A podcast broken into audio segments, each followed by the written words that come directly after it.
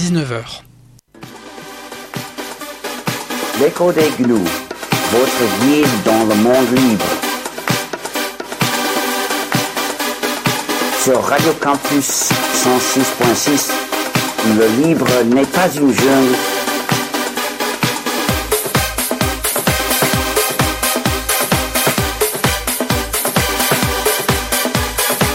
Le libre n'est pas une jungle comme le logiciel privateur. L'écho des gnous. Bonjour et bienvenue dans le 212e numéro de l'écho des gnous, l'émission qui vous explique l'informatique libre. Aujourd'hui, je suis avec Pierre euh, de chez lui. Bonjour Pierre. Bonjour Alexandre, Alexandre de chez lui également. Moi-même de chez moi. Bonjour à tous. Comme prévu, euh, on vous avait dit il y a deux semaines, euh, on allait faire de notre mieux pour assurer une émission. Eh bien, on fait de notre mieux. Donc, euh, retour avec euh, Jitsi Meet, avec nos outils libres pour faire une émission euh, confinée. On espère le moins longtemps possible. Après, euh, c'est le SARS-CoV-2 qui mène la danse et ce n'est pas nous, bien malheureusement. Ben, on va quand même faire une émission d'une heure. On va quand même faire une émission d'une heure. C'est toi qui dis le moins longtemps possible, sinon. L'actualité. L'actualité, elle continue tout de même. Et on va commencer avec des nouvelles Internet et vie privée. On va commencer par une bonne initiative, comme toutes les bonnes initiatives de la qui, rappelons-le, s'est donné pour objectif de dégoûter Internet. Je dirais même c'est très euh, limitatif, puisque euh, ils se donnent pour de dégafamiser Internet. Ils avaient commencé par euh, les outils de Google, avec euh, un certain succès d'ailleurs, notamment euh, Framadate, qui marche pas trop mal. On a vu aussi Framatalk, hein, euh, basé sur DeepSimit. Il y a encore effectivement quelques outils où euh, c'est assez compliqué d'atteindre, je dirais, la praticité des outils Google tels que Gmail. hein. c'est un des, je pense, un des derniers services, un des services qui sera le plus compliqué, je dirais, à dégoogliser. Et là, Framasoft s'attaque à Facebook. Alors, c'est pas un projet qui est entièrement nouveau, mais le premier confinement avait quand même pas mal ralenti le projet. C'est donc euh, un outil non pas pour remplacer euh, Facebook en tant que réseau social personnel. Il y a eu plusieurs euh, tentatives qui ont été faites à ce sujet. Il faut avouer que ça n'a pas eu vraiment un grand succès. hein. Toujours le problème des euh, réseaux sociaux, bah, c'est l'aspect, comme son nom l'indique, social. Et il faut une masse critique d'utilisateurs pour que euh, ce genre de, projet euh, fonctionne. En revanche, il y a quand même un usage, il faut avouer, qui euh, est assez, euh, on va dire, pratique pour euh, un groupe, une association ou ne serait-ce qu'un un collectif ou une famille, un groupe d'amis qui veulent organiser un événement. Donc ça peut être euh, un événement culturel, un événement sportif, un événement privé comme un anniversaire. C'est la création d'événements euh, sur euh, actuellement Facebook. Il faut avouer que euh, pour, je dirais, euh, des gens qui ont, ne serait-ce peut-être, ils peuvent avoir, je dirais, les compétences pour euh, créer un site internet, ça peut se faire assez facilement, mais qui préfèrent, je dirais, s'économiser le temps parce que voilà, ils, ont autre chose à faire. Et en quelques clics, on peut créer une page Facebook pour des événements. Donc, nous-mêmes, livristes, ou tout simplement personnes qui n'avons pas Facebook, c'est quand même assez frustrant de se retrouver devant, euh, quand on est invité à euh, un événement ou euh, qu'on est convié à son organisation, de tomber sur une page Facebook sur laquelle il faut créer un compte Facebook. C'est pour pallier à ça que Framasoft lance Mobilisons. Donc, Mobilisons, c'est un réseau donc décentralisé, comme tous les services proposés par Framasoft. Ce n'est pas Framasoft qui a vocation à l'héberger, mais c'est différents serveurs. Ça peut être des prestataires, ça peut être euh, des associations qui peuvent euh, créer leur instance Mobilisons. Donc, ils vont installer une version, un Mobilisons sur euh, leur propre serveur pour soit l'utiliser pour leurs événements, on va dire, de leur groupe, de leur association, de leur collectif, ou la mettre également à disposition d'autres d'autres personnes qui voudraient créer leur événement. Donc ça laisse le choix, soit une gestion associative, hein, ça peut être une maison des associations qui met ça à disposition bah, des associations qui, en sont membres, ça peut être un collectif, ça peut être aussi hein, une entreprise qui peut se donner comme but de, qui peut proposer des serveurs, des services d'hébergement d'un mobilisons. Donc, ce mobilisons, comment ça marche donc, comme je disais, donc c'est pas un mobilisons, c'est des mobilisons, donc euh, avec un service qu'on appelle fédéré, c'est-à-dire que euh, les différentes instances mobilisons peuvent être liées les uns aux autres. Comment ça marche?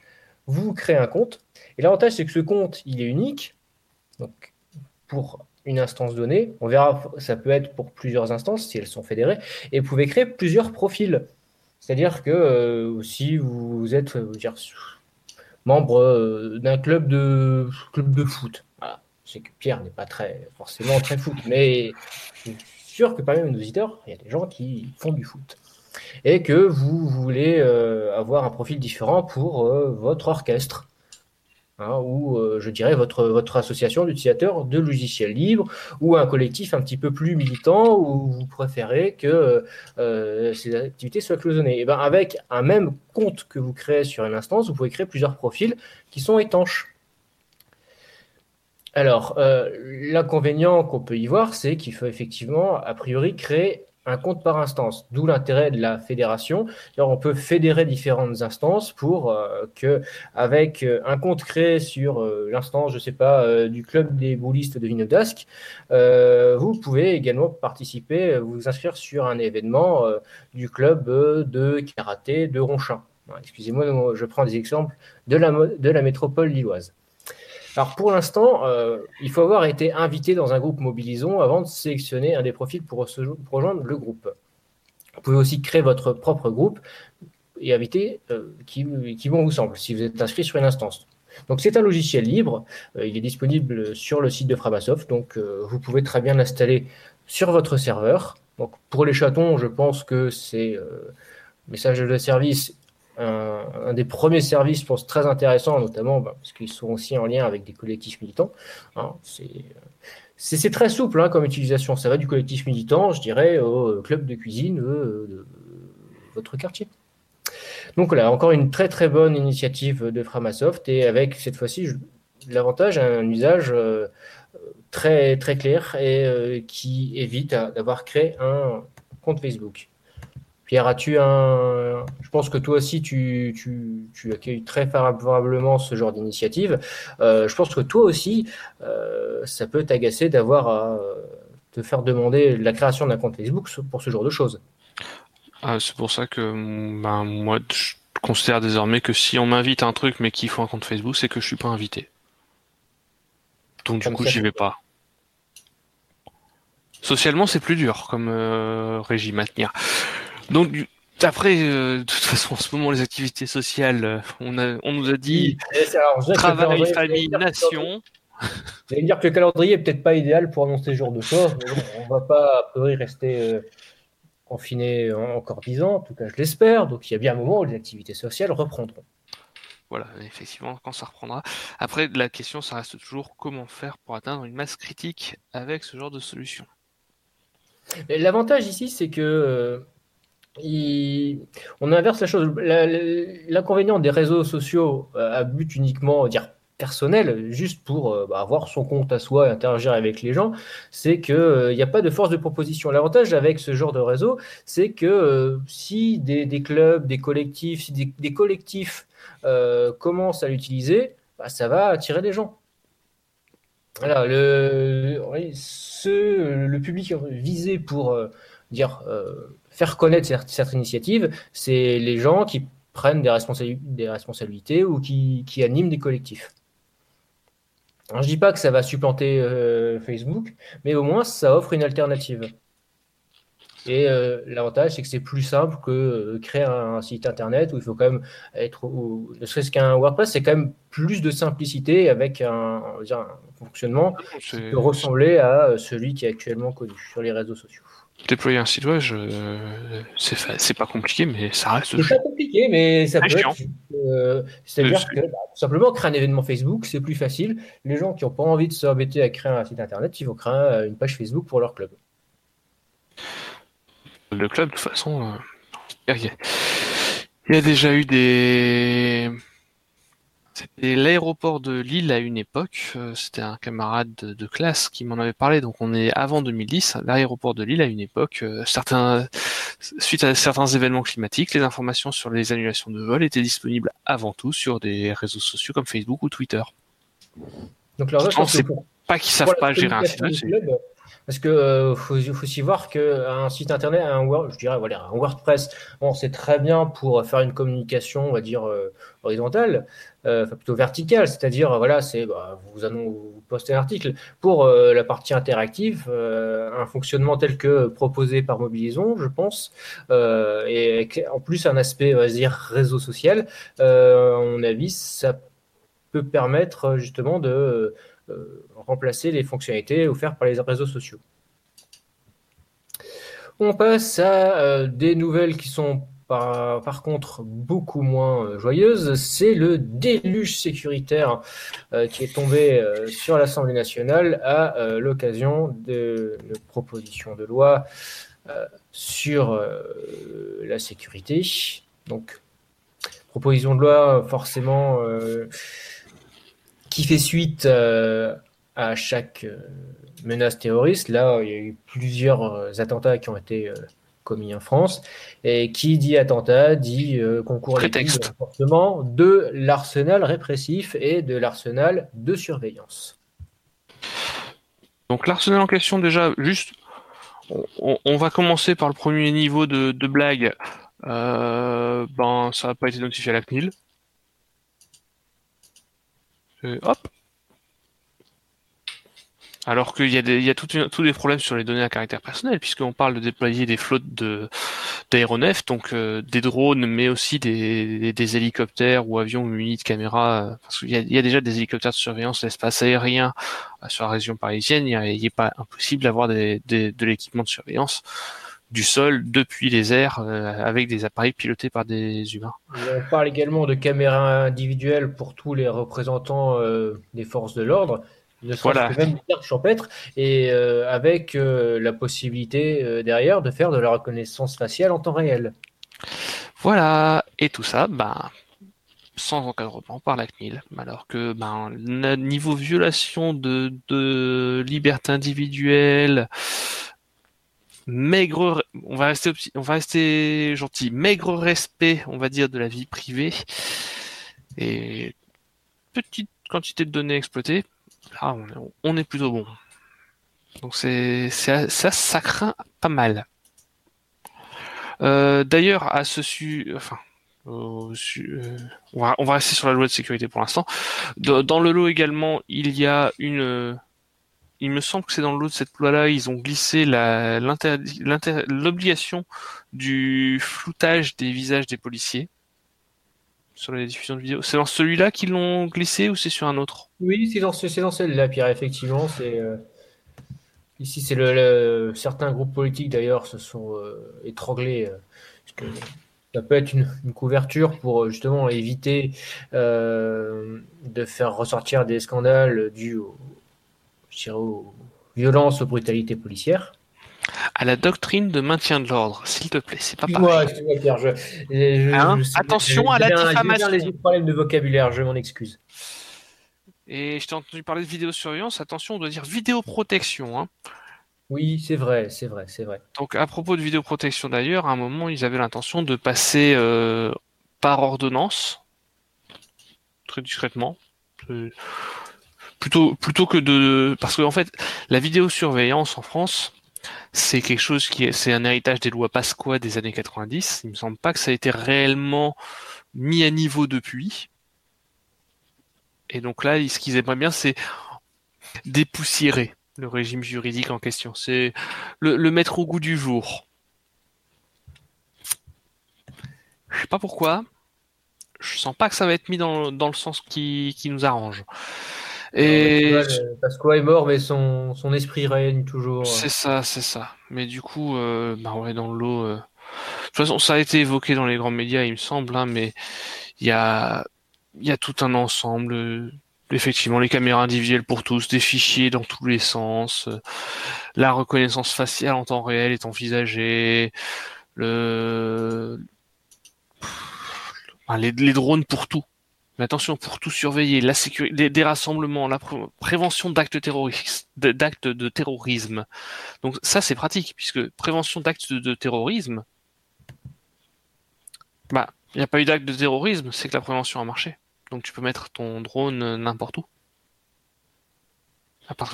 Mais s'il y a un acte terroriste, tu fais ah ouais, mais désolé, on n'a pas su le prévenir. Par contre, si on n'a pas, tu dis eh, on a mis un drone. C'est grâce à lui va continuer sur la surveillance avec la prorogation des fameuses boîtes noires. Vous vous souvenez, les boîtes noires qui oui. du trafic et euh, pour en faire euh, on ne sait pas quoi. Oui, alors. C'est récupérer euh, voilà, les données de connexion, les, des, messages électroniques, récupérer, savoir qu'est-ce que vous avez consulté comme site web, à qui vous avez envoyé un email, quand. Et du coup, ben, les boîtes noires en question, ça avait été euh, limité dans le temps. C'était, c'était un essai, c'était un test. Et du coup, le test, ben, on a fait, hop, on rajoute une année, on va le proroger jusqu'au 31 décembre 2021. Donc, euh, on n'a pas des masses d'informations sur euh, les résultats de ces tests pour le moment. On sait que en, août 2019, une dizaine de personnes avaient été surveillées individuellement avec le déploiement de trois boîtes noires entre 2017 et fin 2018. Ça fait cher. Ça fait cher la surveillance. Oui, mais c'est peut-être. Euh, tu sais pas les attentats qui ont été évités grâce à ça, Pierre. Ah bah oui. Oui, eh. pardon, oui. C'est vrai qu'on n'a eu aucun attentat depuis. On parlait drone et je ne sais pas si vous vous souvenez, il y a quelques mois, c'était en mai 2020, la quadrature, du net avait attaqué euh, l'utilisation de drones par la police parisienne devant le tribunal administratif de Paris. Ils avaient été déboutés, ils se sont pourvus devant le Conseil d'État qui a donné raison à la quadrature du net. pour d'ailleurs une raison euh, assez simple, c'est qu'il n'y avait aucune protection. D'ailleurs, la préfecture de police n'avait pas réussi à prouver euh, qu'ils empêchaient l'utilisation euh, des, données récoltées pour autre euh, chose que un usage légitime du maintien de l'ordre. Donc la préfecture de police de Paris récidive et la quadrature du net, elle aussi, dépose un nouveau recours, Pierre. C'est ça. Ben, c'est toujours la même chose de toute façon. C'est les drones sont là, mais pour l'instant, les, décisions avaient été limitées dans le temps pour, euh, comment dire, à chaque fois, c'est extrêmement limité. On, limite aux périodes d'état d'urgence ou ce genre de choses, et à chaque fois, on fait des, nouvelles règles, et du coup, les drones peuvent revenir. Par exemple, une ordonnance précédente avait limité à la période de confinement. Et du coup, ben, déconfinement, c'est bon, on n'est plus sur les mêmes règles et on peut refaire voler les drones. Donc là, c'est notamment pour ça qu'ils rattaquent.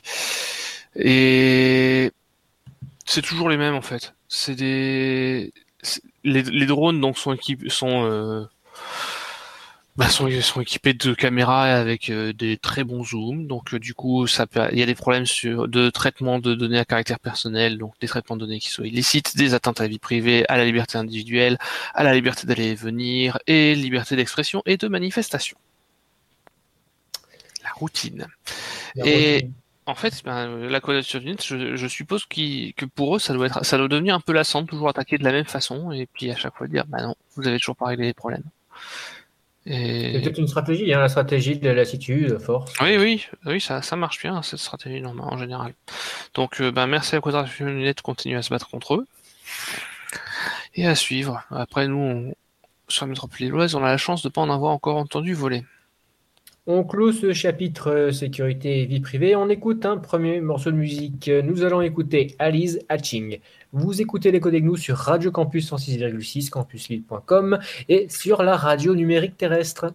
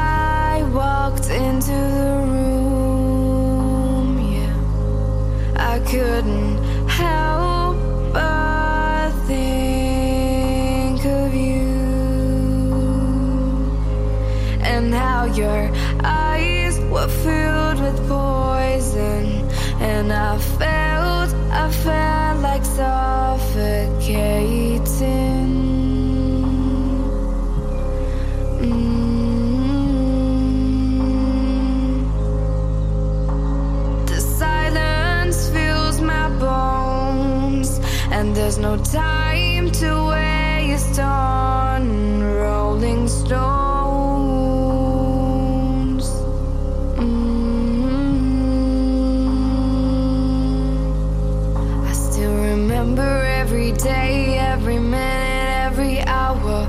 Remember every day, every minute, every hour. But soon these memories will fade away. I still remember every day, every minute, every hour. Remember every day, every minute, every hour. But soon these memories will fade away.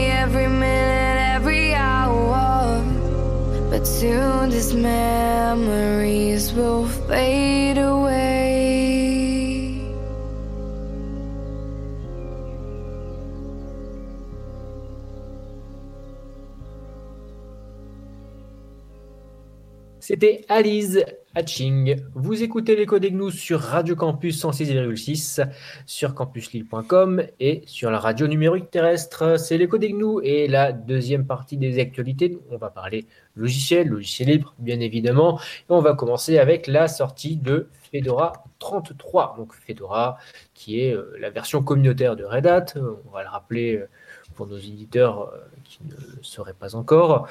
Donc au menu, une mise à jour des logiciels constituant une distribution Linux, hein, passage à GNOME 3.38, 3.38, à force de dire des virgules à la place des points.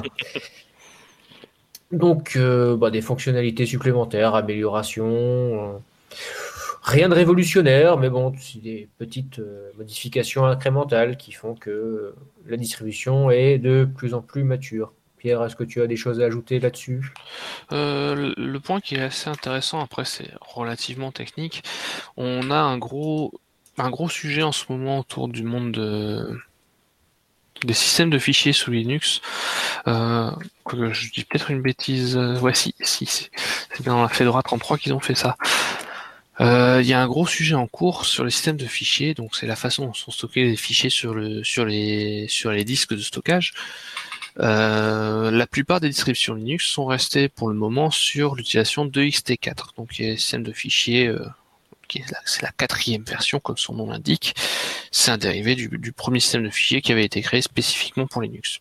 Alors c'est pas un, tant un mauvais système de fichiers en soi, mais il y a euh, une dizaine d'années, on avait eu ZFS qui était sorti, une dizaine d'années, même maintenant ça fait plutôt 15, ZFS était sorti, mais sous une licence qui interdisait son inclusion sous Linux.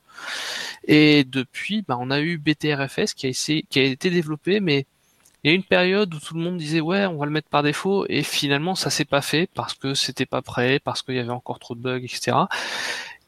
Red Hat semblait partir dans une direction opposée à BTRFS.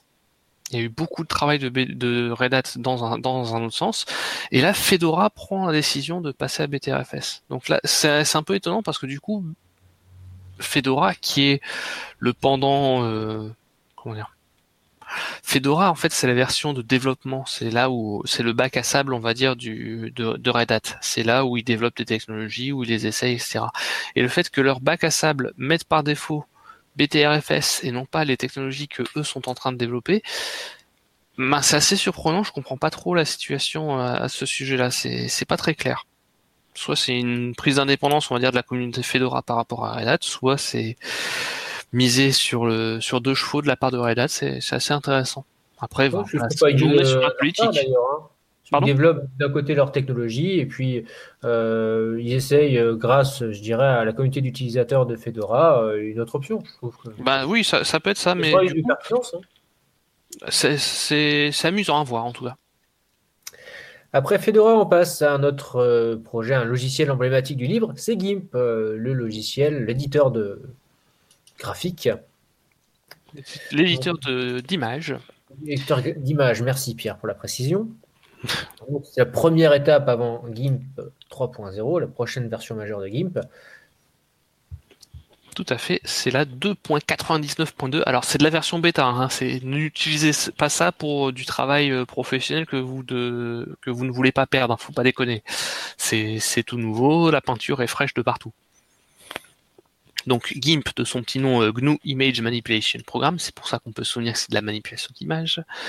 Donc euh, c'est une évolution majeure en termes d'interface utilisateur puisqu'il change en fait euh, de, boîte à outils graphique, donc il passe de GTK2 à GTK3. Pour les utilisateurs de GNOME, ça veut dire que ça sera une meilleure intégration au sein des versions récentes de GNOME. Et ben dans l'ensemble, c'est amélioration sur leur système de plugins, amélioration de, de l'ensemble du programme, amélioration des performances, euh, amélioration des systèmes de script, etc. Donc ça, c'est plutôt une bonne nouvelle.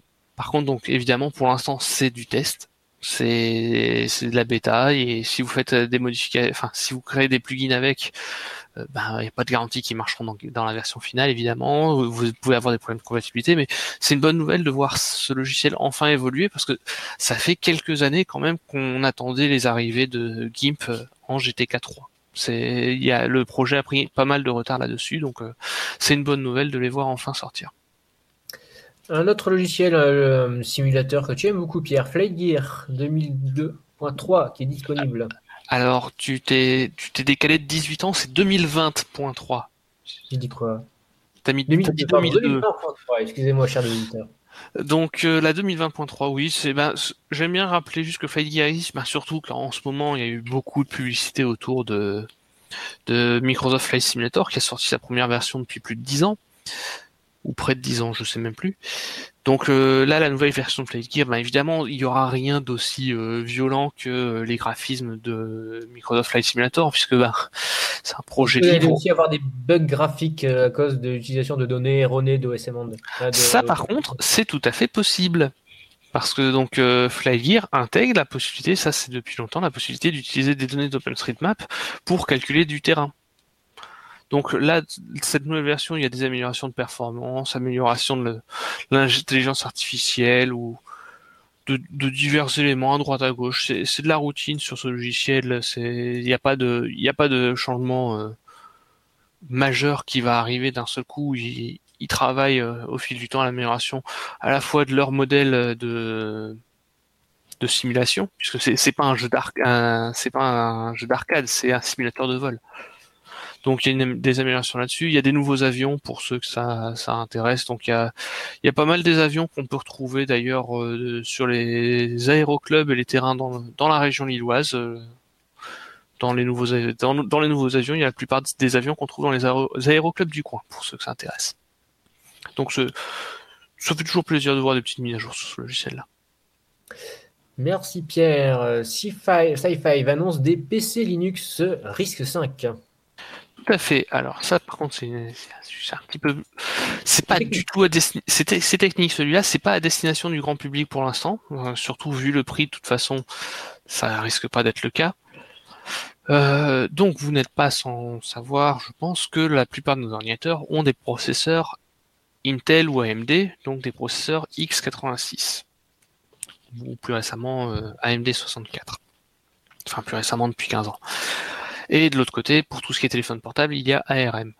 À part ces deux monstres-là, il n'y a pas grand-chose. Il y a Power qui existe un tout petit peu, mais qui est très rare, et qui est plutôt destiné à de la très grosse machine. Et il y a un nouveau concurrent, du coup, qui s'appelle euh, Risk 5, qui lui part sur une base complètement différente. C'est des processeurs entièrement libres. C'est-à-dire que on peut télécharger les spécifications et on peut, si on a l'équipement, fabriquer nos propres processeurs gratuitement gratuitement, modulo les frais de fabrication, évidemment, qui sont pas négligeables, surtout pour... Sans euh, avoir à payer de, de droits à quiconque. Voilà, c'est sans avoir à payer de frais de licence, parce que Intel et AMD vendent leurs processeurs directement cher. Power, on peut fabriquer, faire des processeurs sans avoir à payer de licence. C'est quand même assez compliqué. Il y a pas toutes les, tous les éléments ne sont pas encore là en fait pour le faire. Et ARM, il faut payer une licence. En fait, on obtient un processeur à télécharger et à fondre, mais c'est avec une licence et un free à payer par euh, processeur vendu derrière. Risque 5, la différence, c'est que là, on a tout qui est libre. C'est poussé énormément, bah, notamment pour tout ce qui est embarqué pour le moment, donc le tout petit matériel, Excusez-moi pour la sonnerie de téléphone. Donc le tout petit matériel est mis en avant pour l'instant, donc c'est notamment utilisé par des fabricants de disques durs. Et là, Sci-Fi, c'est une grande annonce, mine de rien, même si pour l'instant c'est assez cher, puisque ce sera vendu à 665 dollars.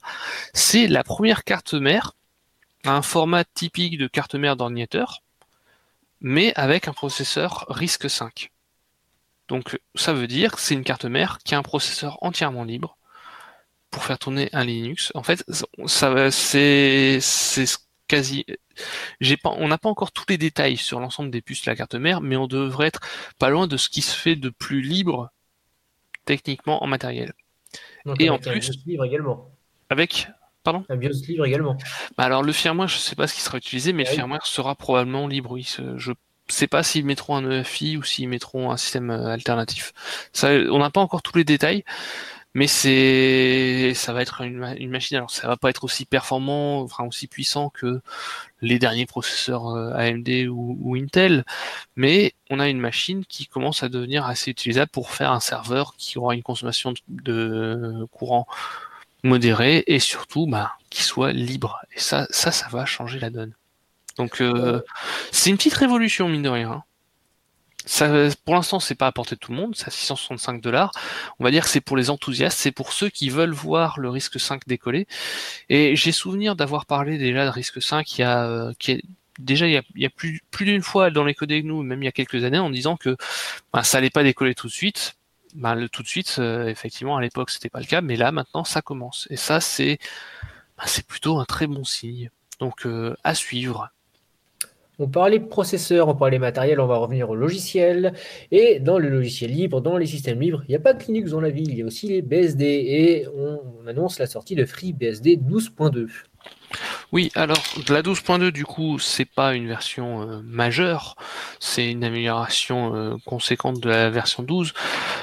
Il n'y a pas grand chose à y signaler, juste l'un des éléments assez notable, on va dire à mes yeux, c'est l'abandon par euh, FreeBSD. Alors des plus vieux, des plus vieilles machines. Ça, commence à être le cas quand même à peu près de tout le monde. Il commence à plus y avoir grand monde qui supporte les machines antérieures au Pentium 3. Donc là, c'est le cas maintenant de FreeBSD. Alors les Pentium 3, hein, pour ceux qui n'ont pas euh, l'histoire de l'informatique en tête, on est déjà à plus de 20 ans. Donc, euh, vous ne pourrez pas faire tourner votre vieux 486 euh, dans le On peut plus le faire tourner euh, par défaut en tout cas avec un FreeBSD. Ah pardon non non excuse-moi c'est la dernière version c'est la prochaine qui fait le changement c'est la dernière version pardon à supporter justement les les 486. Donc si vous avez encore un vieux 486 dans votre garage, vous pouvez installer la dernière version de FreeBSD. Et c'est la dernière fois que vous pouvez en faire. Pour un serveur, ça va être un petit peu limité. Si vous voulez monter un musée de l'informatique, écoutez, euh, c'est l'occasion.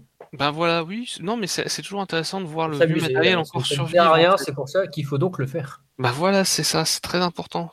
Puis c'est, en fait, c'est de la mémoire de l'informatique. C'est quand on tombe après sur du vieux matériel, on se dit mais pourquoi ça marchait comme ça, ou même pourquoi est-ce qu'on en est arrivé à voir du matériel qui fonctionne de telle ou telle façon aujourd'hui? En fait, c'est l'histoire. Et si on oublie comment on en est arrivé là, on saura, on va peut-être refaire des erreurs qu'on avait faites dans le passé et qui, est, qui maintenant euh, bah, sont un peu oubliées.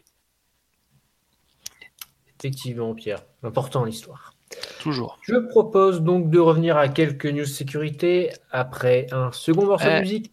Nous allons écouter ZDLX Find a Way. Vous écoutez les, les codes nous sur Radio Campus 106,6, campusil.com et la radio numéro terrestre. Phone rings, it's night. Two nights of sleep, on my head, don't know what to do. I know it's true. I don't wanna say it, but you leave me way less than I need you. I know you want a space you can think about us. The silence is killing me and I'm freaking out. Wanna say all the words, I wanna erase your doubts, but I don't know how. No, I don't know how. If I could find a way to tell you that I'm sorry that I left you broken hearted and I wish I never hurt you. You could find a way to let me try again. Know I could be a better man. Yeah, I promise if you could just find a way, then I know we could find a way. Yeah, you could find a way, then I know we could find a way. Find a way back. I try to kill the time and let go, but it's the needing to know that eats you up inside. Thinking about how we got so low. Cause it was all the little things Conversations and wedding rings Had me feeling like we had it all Don't let this moment of doubt Keep us from working it out didn't build this just to watch it fall If I could find a way to tell you that I'm sorry That I left you broken hearted And I wish I never hurt you You could find a way to let me try again Know I could be a better man Yeah, I promise if you could just find a way then I know we could find a way. Yeah, we could find a way. Then I know we could find a way.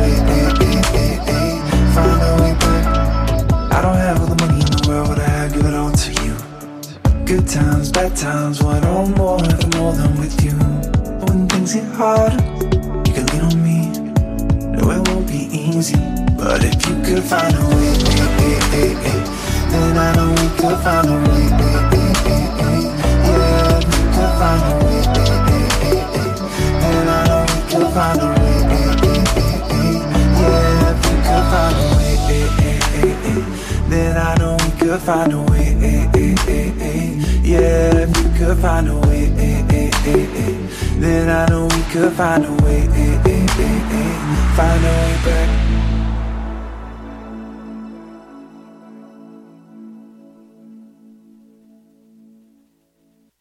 C'était ZDLX Find a Way. Vous écoutez les nous sur Radio Campus 106,6.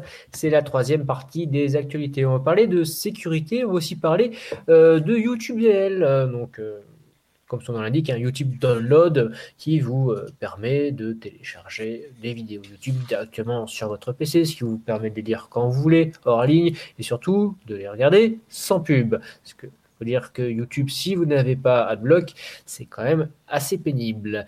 Et donc, Pierre, ça a été euh, à la demande de la RIA, la fameuse euh, association euh, des producteurs et des maisons de disques américaines, virée du de, de GitHub.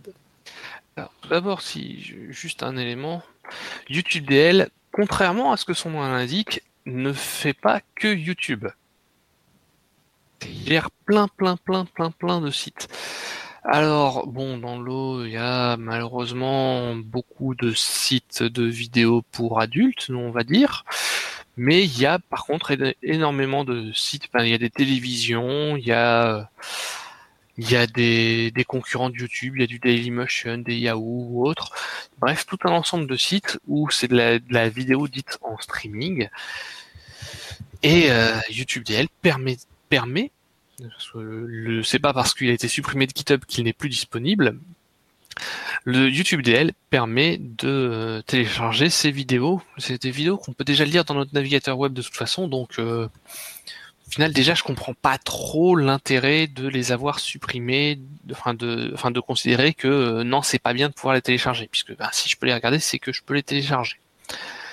Et autre élément majeur de YouTube DL qui fait que, à mes yeux, ce retrait, cette euh, chasse contre YouTube DL est dangereuse, YouTube DL est une des solutions majeures pour le projet archive.org. Demain, YouTube ferme. Archive.org qui est un projet d'archivage tout simplement archivage de tout web. Voilà. Imaginons demain YouTube ferme. Et, et ça, ça arrivera c'est pas euh, la question, c'est juste quel est le demain? Est-ce que c'est 5 ans? Est-ce que c'est 10 ans? Est-ce que c'est 20 ans? On ne sait pas.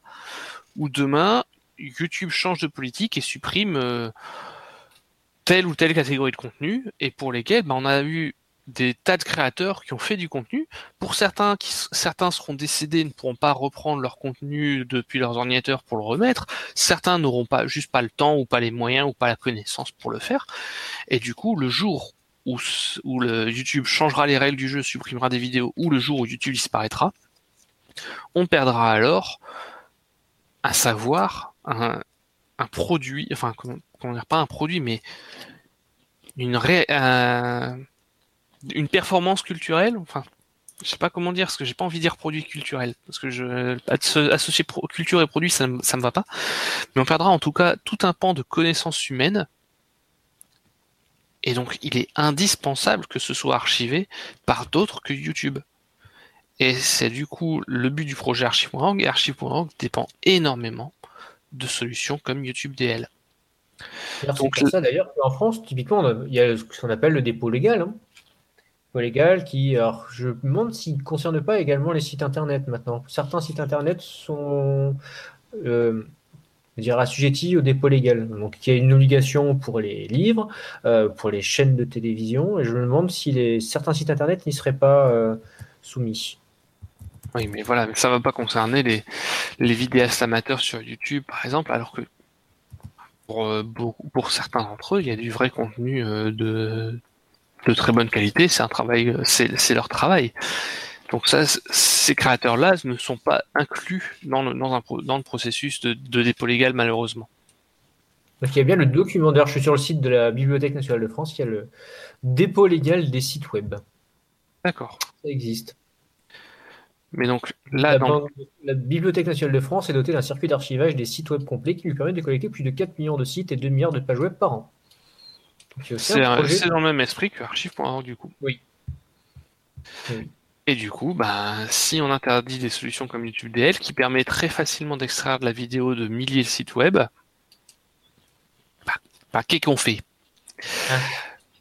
ah. bah, du coup, qu'est-ce qu'on fait? Alors, là où par contre, alors déjà la RIA, donc, euh, qui, a, qui a décidé l'interdiction, décidé d'envoyer la demande de blocage de YouTube DL sur le site GitHub, donc euh, ils n'ont pas dû bien comprendre ce qu'ils ont fait parce que du coup, ben, la réaction... alors déjà, il y a eu la réaction de GitHub qui a été de dire ah ben, on est désolé, on a l'obligation de vous couper, mais croyez-nous, on n'avait vraiment pas envie de vous couper. C'est le créateur de, c'est l'un des fondateurs de GitHub qui est allé expliquer la, situation qui a et qui a expliqué à quel point il était désolé qu'ils n'aient pas d'autre solution. Donc, ça semble plutôt sincère. On n'est pas sur de l'excuse bidon de communiquer euh, de communiqué de presse. Et puis ben du coup la réaction de YouTube DL, ça a été de dire bon ben on va s'héberger ailleurs, on va s'héberger chez GitLab. Voilà, fini. Donc ça a juste fait chier les gens et au final ça a juste mis en avant YouTube DL. Maintenant, je sais pas à quel point la RIA va continuer à attaquer euh, YouTube DL. Je ne sais pas s'ils vont les poursuivre euh, ailleurs sur d'autres plateformes. Donc, est-ce qu'ils vont les poursuivre sur du GitLab ben, je sais pas. Pour l'instant, c'est sur un GitLab public. Si ça se trouve, UTBL n'aura qu'à le mettre sur un autre dépôt euh, Git euh, privé ou ce genre de choses. À suivre, mais bon. C'est étrange comme, euh, comme, comme choix de leur part. En tout cas, YouTube DL fonctionne encore très bien aujourd'hui. Hein. Et si des sites comme YouTube ou autres voulaient réellement se protéger de YouTube DL, techniquement, ils pourraient très bien le faire. Il n'y a aucun problème à faire ça. C'est juste que pour l'instant, eux ne le bloquent pas et que la RIA demande le blocage de YouTube DL au lieu de demander à YouTube d'interdire le fonctionnement de YouTube DL, c'est étonnant comme, comme choix. moi, ça m'arrange, ça veut dire qu'on continue à regarder les vidéos. On va taper aussi sur celui qui a les moins, moins les moyens de se défendre aussi. Si. C'est vrai que c'est une, un autre plus facile de s'attaquer à euh, quelques personnes qui euh, maintiennent une application que de s'attaquer à YouTube. Effectivement. Alors Pierre, tu es toujours très sceptique euh, sur euh, la sécurisation des comptes en banque euh, avec des numéros de téléphone. Vous savez, la fameuse double authentification qui vous envoie un SMS. Et il s'avère qu'une personne s'est faite dérober 17 000 euros suite à un piratage de sa carte SIM. Tout à fait. Alors, il s'agit de, de, alors l'attaque en question, c'est du SIM swapping, ça s'appelle. En gros, réussir à obtenir une non pas la carte SIM de, de la victime qu'on a choisie, mais d'obtenir une carte SIM correspondant à la ligne téléphonique de la personne, mais, une deuxième carte. Et juste de l'activer sur le réseau et de, entre guillemets de piquer la ligne, tout simplement. Et donc là, c'est ce qui s'est passé. Donc euh, il y, a une, une personne de, donc en France qui s'est retrouvée à, avoir euh, une carte SIM qui alors elle a commencé à recevoir un SMS à bord pour dire que ben, sa nouvelle carte SIM était en cours d'activation. Alors qu'on n'avait pas demandé. Voilà, ça c'est c'est étrange. Euh, donc immédiatement, elle a demandé à bloquer. Alors c'est elle, c'est une victime. Elle, elle, a demandé à bloquer immédiatement sa ligne, modifier les mots de passe de son compte, euh, alors de l'opérateur en question et de l'adresse mail qui était associée. Puis elle a commandé une nouvelle carte SIM pour récupérer le numéro de téléphone parce que ben, c'est un numéro de téléphone professionnel qu'elle utilise régulièrement. Une semaine plus tard, elle reçoit la nouvelle carte SIM, réactive la ligne et tout va bien. Mais, un peu plus tard, rebelote. On lui annonce par SMS qu'une nouvelle carte SIM est en cours d'activation dans une boutique de la région parisienne, alors que la personne en question habite à Bordeaux. Effectivement, c'est suspect. C'est suspect. Donc, elle décide de résilier immédiatement son contrat avec l'opérateur et de changer d'opérateur en gardant le numéro, en se disant que bon, en changeant d'adresse mail, en ayant un compte à part sous son propre nom, etc., il y a peut-être plus de chances pour que l'attaque ne passe plus. Elle reçoit un email de confirmation de la résiliation. Elle reçoit la nouvelle carte SIM. Évidemment, pendant tout ce temps, elle n'a pas les, fonctionnalités nécessaires de sa ligne, ce qui pour un usage professionnel n'est pas terrible. Et puis non. En fait, quelques jours plus tard, elle se rend compte, une fois qu'elle a la nouvelle ligne, Quelques jours plus tard, elle se rend compte que bah non, elle n'a à nouveau plus de service sur son téléphone portable. Et, l'opérateur lui annonce que ah bah en fait quelqu'un vient de prendre une nouvelle carte SIM en boutique et elle n'a pas été prévenue une seule fois et la carte SIM a été activée et utilisée. Et la carte SIM a été activée et utilisée pour pirater le compte bancaire. Alors là, en plus, c'est pire que ça, c'est un compte bancaire d'entreprise qui a été piraté. Oui, donc, euh, effectivement, euh, un petit peu mieux approvisionné qu'un compte en banque euh, bah, de particulier. De particulier, parce qu'on a rarement 17 000. Enfin, pas qui, mais c'est vrai que pour tomber sur un particulier qui a 17 000 euros sur son compte, il faut quand même bien cibler le particulier. C'est ça. Du coup, bah là, personne, personne ne sait exactement comment ce qui s'est passé exactement. La banque ne donne pas plus d'informations sur, euh, sur l'origine du virement, depuis quelle adresse IP, quelle adresse a été fait, etc. Alors, je suppose que l'affaire euh, va, va être gérée entre guillemets par la police et on n'aura jamais plus d'informations. Ce qui est très dommage parce que quand on parle de sécurité informatique, informer tout le monde, c'est protéger tout le monde. Donc là, le secret d'enquête va être problématique Que, oui, oui, mais du coup. de plus, c'est euh, même des fois de la, justice. Hein, on se souvient du procès Bluetooth. Euh, ce, genre de réflexion n'est pas encore parvenu à leurs oreilles. Voilà. Mais du coup, là, en plus, dans le cas d'un compte professionnel, je gère un compte bancaire professionnel. Je, actuellement, c'est pas le mien, mais je dois le gérer. Et bien pour ça, moi, c'est de l'authentification par carte à puce ça coûte beaucoup plus cher, mais par contre, au moins, ben là, il faudrait venir voler la carte à puce, le lecteur de carte à puce et le code de la carte à puce en plus. L'authentification par SMS, ça ne marche pas. Illustration. Le SIM swapping. Et il y a d'autres techniques qui existent pour l'interception spécifiquement des SMS. Donc, euh, quand on euh, vous... je dirais, ton scepticisme euh, quand tu avais justement obligé à euh, utiliser un numéro de téléphone portable pour la double authentification, bah, c'était pas, euh, je dirais, c'était pas une. Ah, c'est pas une blague et c'est pas de la paranoïa. C'est un vrai problème. Et le pire, c'est que il y a des tas de technologies libres et, très faciles à mettre en œuvre pour permettre de faire de l'authentification à, deux facteurs sans passer par la carte SIM ou la ligne téléphonique. Alors, je donne ce nom-là uniquement parce que c'est une implémentation qui est répandue. Le Google Authenticator, ça marche très bien et c'est en fait c'est l'implémentation juste Google. C'est l'application Google pour un protocole qui est libre et gratuit d'utilisation. Donc une banque pourrait très bien dire écoutez, authentifiez-vous avec Google Authenticator, avec une petite étoile, autre plateforme, euh, ben renseignez-vous sur votre plateforme, c'est un standard, euh, c'est bon. Si vous utilisez quelque chose qui n'est pas euh, courant, c'est que vous savez ce que vous faites. Et les banques pourraient très bien faire ça, mais elles ne vont je sais pas pourquoi, elles se réfugient là-dedans.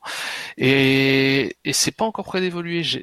Il faudra que je consulte les, les, documents officiels de, de, lutte contre les fraudes de, au paiement. Il y a eu un rapport d'une quarantaine une cinquantaine de pages qui est sorti il y a quelques semaines.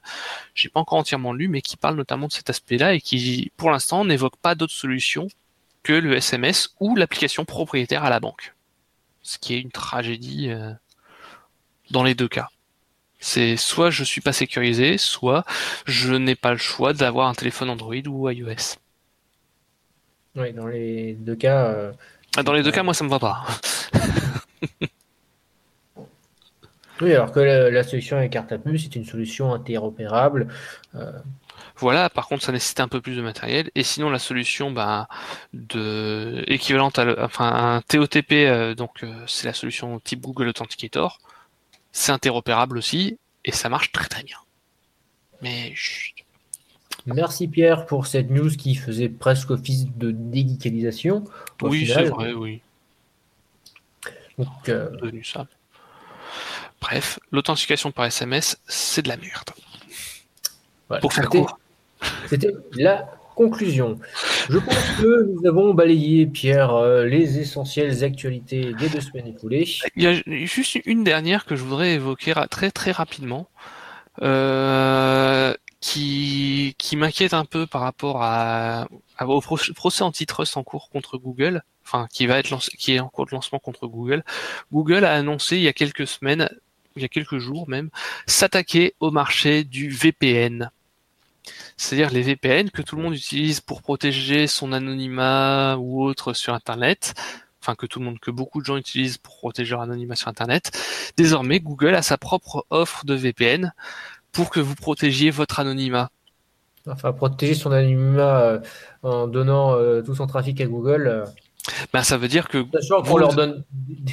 Alors, sachant qu'ils ont déjà les mails, votre historique Internet. Bah, en, gros, vous allez protéger votre anonymat de tout le monde, sauf de Google. Et, je trouve ça très fort de leur part. Et le problème, c'est que vu le poids de Google et, leur, leur compte bancaire, ils peuvent très bien se permettre de faire un service à très peu, très bas prix, très bien intégré avec toutes leurs autres solutions, et du coup, écraser le marché. C'est logique, hein. on sait qu'on a déjà beaucoup d'informations à Google, là on, on, leur file carrément notre trafic internet. Ah, ça serait génial pour Bref, ne, prenez surtout pas ça. Merci Pierre. C'était donc l'actualité des deux semaines écoulées. C'était les GNU 212 passe A, organisés dans des conditions particulières dues au contexte sanitaire. On se retrouve dans deux semaines pour les Coding 213 face à. Nous serons donc le dimanche 22 euh, novembre, l'émission enregistrée euh, probablement le 21 novembre. Je rappelle que cette émission a été enregistrée le samedi 7 pour diffusion le lendemain. Donc si c'est passé quelque chose euh, entre... En cas de guerre ou crise, c'est pas notre faute. Voilà. En tout cas, on peut déjà vous dire. Une fracassante est apparue dans la nuit du samedi au dimanche. Nous en sommes désolés. Elle sera traitée dans deux semaines. On peut peut-être annoncer le nouveau président américain. Euh, tu, tu, connais le nom, toi C'est. C'est boule de cristal. le jour de la diffusion de l'émission, il ne sera pas encore connu. en tout cas, d'ici là, prenez bien soin de vous. Au revoir à tous et bonne fin de week-end. Au revoir à tous. Bye bye. Avec Star Mob, Wish in the Wind. Au revoir à tous. Bye.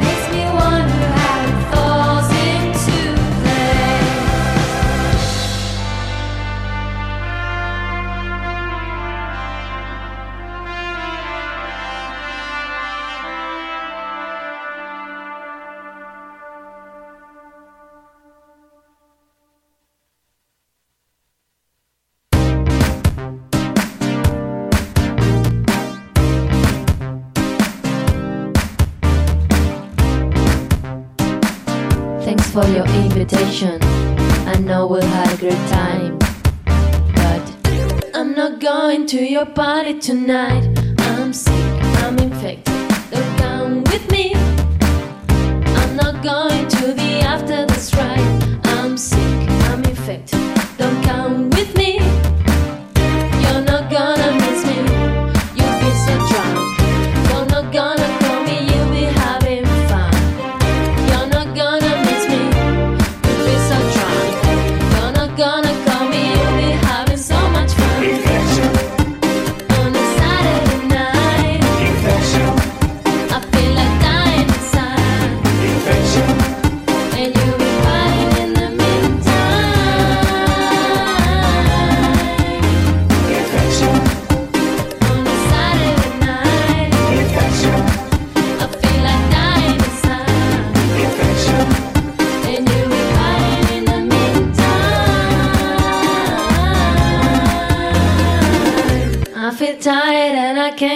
outside.